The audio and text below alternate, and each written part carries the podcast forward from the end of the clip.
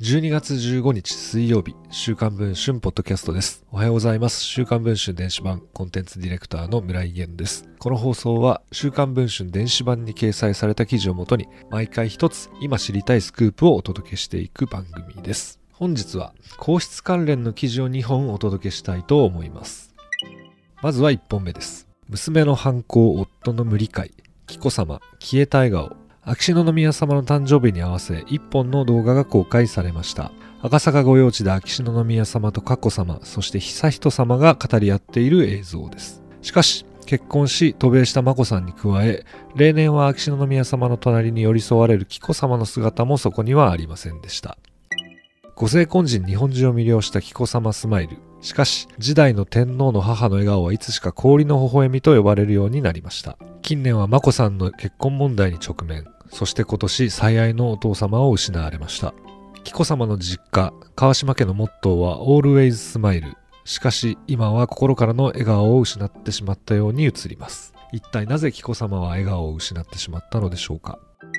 秋篠宮家の歯車が狂う方画が現れたのは佳子様学習院高等科の頃と言われています。佳子様が幼少期から打ち込まれてこられたフィギュアスケートの代わりに佳子様はダンスに熱中されるようになりました。しかし紀子様は美智子様からお叱りを受けることを気にされて佳子様がダンスに熱中されることを反対なさるようになったといいますさらにすでに多くが報じられているように小室圭さんとの結婚問題では眞子さんとの関係に亀裂が生じてしまいましたさらに紀子様の表情を陰らせているのが悠仁様の教育問題です。秋篠宮様は自由やありのままを尊ぶお方。悠仁様にも特別な帝王教育をする必要はないと考えておられます。一方の紀子様は悠仁様の教育を秋篠宮家だけではなく皇室全体の問題だと捉え非常に心配しておられると言います。近年の紀子様からなぜ笑顔が消えてしまったのか。秋篠宮家の金銭事情そして悠仁様の教育事情。今配信の週刊文春電子版で詳しく報じております。ご関心のある方はぜひそちらでお読みいただければと思います。もう一本はこちらの記事です。愛子様思春期の葛藤、ダイエットと母離れの先に。こちらはジャーナリストの友野直子さんがご寄稿された記事になります。12月5日、天皇家の長女愛子様はティアラと勲章を身につけた清掃の姿で青年の行事に臨まれました。国民の祝福に笑顔を見せられた愛子様。しかし、愛子様は20歳になるまで歩まれてきたこれまでの道のりで様々な葛藤を抱えてこられた方です。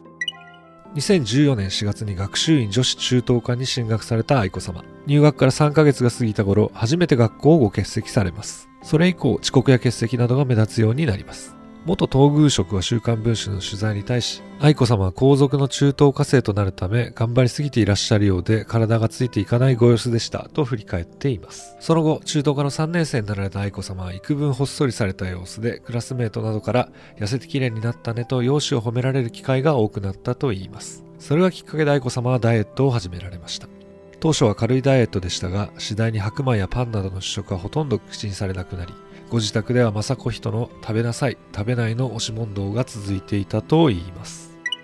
不規則投稿、母と子の関係、そして周囲の目線。愛子様はこれまで多くの試練に挑み続けてこられました。そんなプリンセスの姿を描いたジャーナリスト友野直子さんの記事は週刊文春電子版で全文を読むことができます。ご関心ある方はぜひチェックをしていただければと思います。ということで本日は皇室関連の記事を2本お届けいたしました。最近週刊文春ではもう毎週のように皇室関連の記事が掲載されていますね。